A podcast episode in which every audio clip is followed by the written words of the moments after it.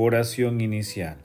Santo Espíritu de Dios, amor del Padre y del Hijo, ilumínanos con tus dones para que podamos comprender los tesoros de la sabiduría que Jesús nos quiera revelar en este día.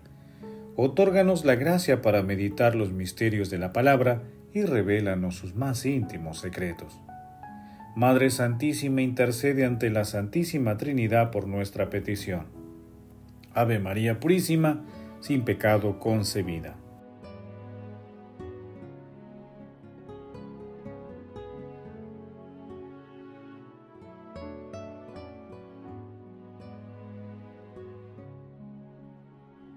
Paso 1.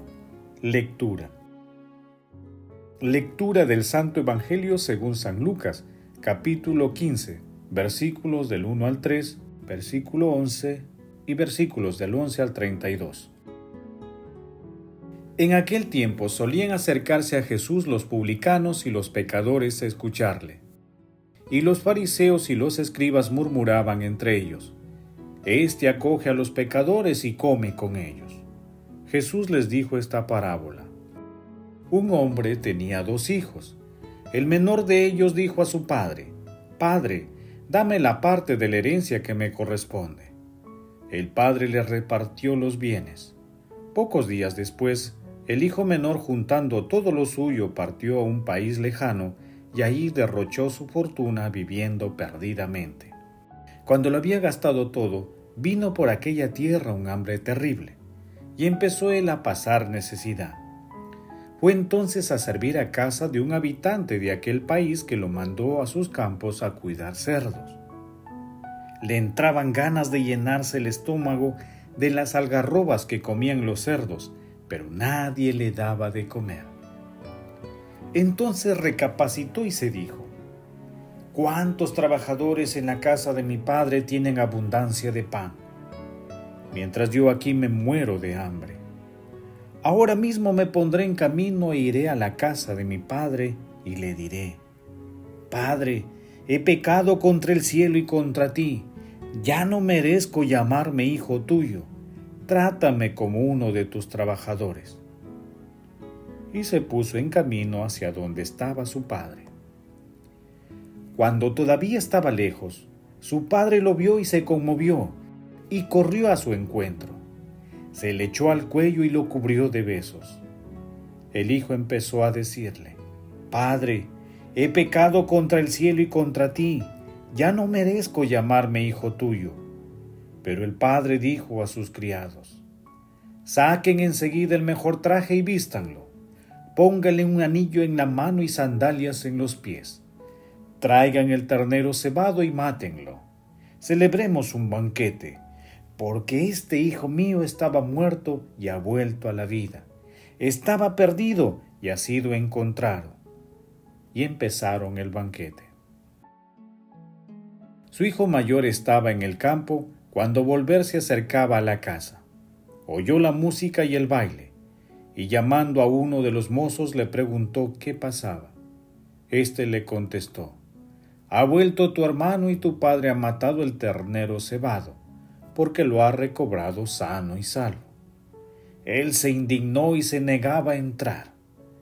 Pero su padre salió e intentaba convencerlo, y él replicó a su padre, Mira, en tantos años como te sirvo, sin desobedecer nunca una orden tuya, a mí nunca me has dado un cabrito para tener un banquete con mis amigos. Y cuando ha venido ese hijo tuyo que se ha comido tus bienes con prostitutas, haces matar para él el ternero cebado. El padre le dijo, Hijo, tú siempre estás conmigo y todo lo mío es tuyo pero convenía celebrar una fiesta y alegrarse, porque este hermano tuyo estaba muerto y ha vuelto a la vida, estaba perdido y lo hemos encontrado. Palabra del Señor, gloria a ti Señor Jesús.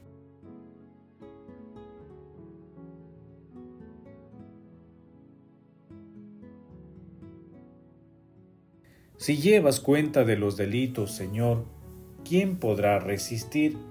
Pero de ti procede el perdón, y así infunde respeto.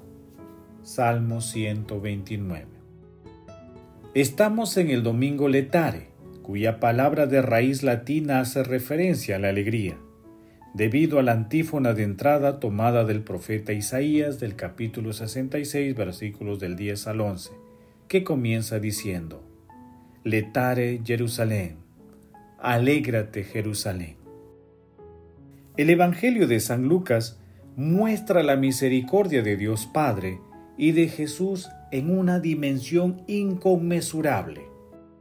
Al comienzo del capítulo 15 se encuentran las parábolas de la oveja perdida y de la moneda perdida, como hermosos preámbulos de la parábola del Hijo Pródigo, maravilla literaria, plena de enseñanzas, pero principalmente describe la misericordia y ternura de Dios Padre. Sintetiza la historia del pecado que se inicia cuando el Hijo abandona la casa del Padre y parte a un país lejano, que simboliza el reino de las tinieblas, donde se entrega a las más bajas pasiones y pierde todos los dones que había recibido del Padre. En el momento de la necesidad, el hijo menor experimenta todas las consecuencias de sus pecados, pero en medio de su ruina espiritual y material confiesa su pecado y decide regresar a pedir perdón a su padre, convencido de que no merece ser llamado hijo suyo y deseando ser un obrero de la viña de su progenitor.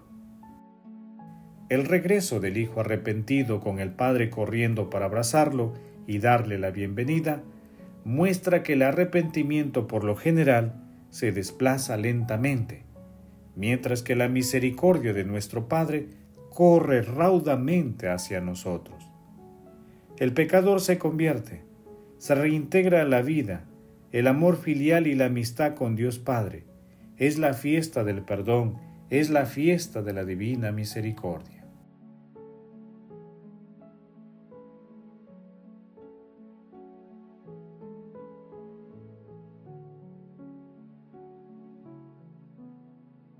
Paso 2. Meditación. Queridos hermanos, ¿cuál es el mensaje que Jesús nos transmite a través de su palabra? Les digo que habrá más fiesta en el cielo por un pecador que se arrepienta que por 99 justos que no necesitan arrepentirse, dice el Señor.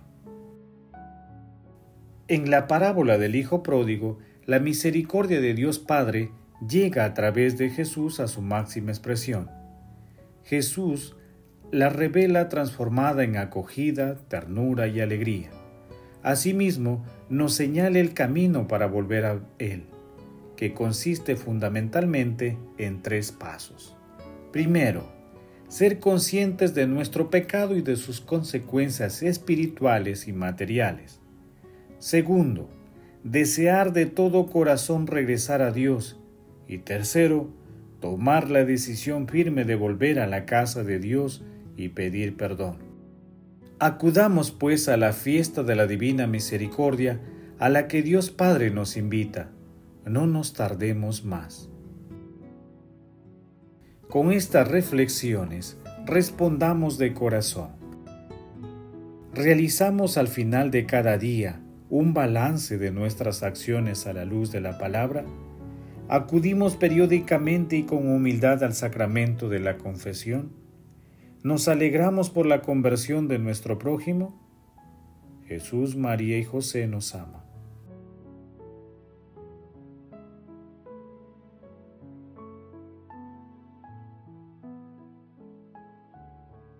Paso 3. Oración. Oh Dios que por tu verbo realizas de modo admirable la reconciliación del género humano. Haz que el pueblo cristiano se apresure con fe gozosa y entrega diligente a celebrar las próximas fiestas pascuales. Señor, confiados en tu misericordia acudimos a ti para reconciliarnos con tu amor y pedirte los dones de tu Santo Espíritu, y fortalecidos salgamos victoriosos ante las tentaciones del maligno.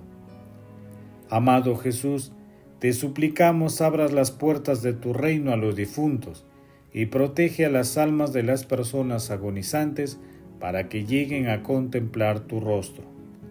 Madre Santísima, Madre de la Divina Gracia, refugio de los pecadores, intercede ante la Santísima Trinidad por nuestras peticiones. Amén.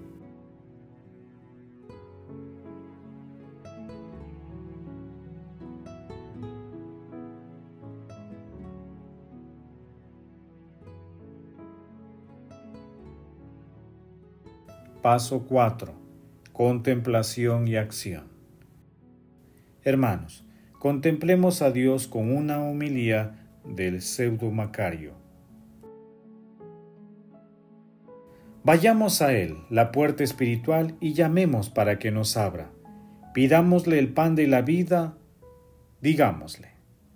Dame, Señor, la vestidura luminosa de salvación, para que oculte la vergüenza de mi alma, porque estoy desnudo de la potencia de tu espíritu estoy deforme por las pasiones vergonzosas, y si te dice, tienes una vestidura, ¿qué has hecho de ella?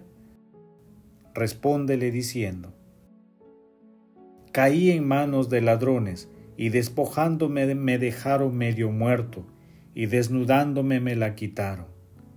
Dame sandalias espirituales porque mis pies espirituales están atravesados por las espinas y cardos. Da la vista a mi corazón para que vuelva a ver. Abre los ojos de mi corazón, porque los enemigos invisibles me cegaron, cubriéndome con un velo de tinieblas, y no puedo ver tu celestial y deseado rostro. Dame un oído espiritual, porque me he quedado sordo en la inteligencia, y no puedo oír tu conversación dulce y agradable. Dame el óleo de la alegría y el vino del gozo espiritual, para que lo aplique en mis heridas y pueda ser aliviado. Cúrame y sáname, porque mis enemigos, terribles ladrones, me han dejado tendido medio muerto. Bienaventurada el alma que suplica siempre incansable, perseverante y fielmente como pobre y herida, porque recibirá lo que pide y conseguirá el remedio eterno y será vengada de sus enemigos las pasiones del pecado. Hermanos, digamos todos juntos, amado Jesús, nuestro corazón se une a ti en esta cuaresma con el pleno deseo de una conversión santa. Por ello hacemos hoy el propósito de acudir periódicamente al sacramento de la confesión y a buscar los consejos de un director espiritual. Leamos nuevamente la parábola del Hijo Pródigo y redescubramos el sentido divino para aplicarla a nuestra vida. Asimismo, el día de hoy nos comprometemos a practicar por lo menos una obra de misericordia.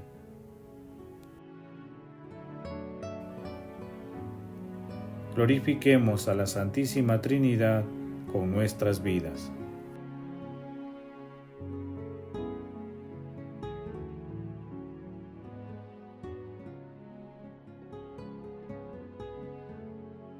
Oración final.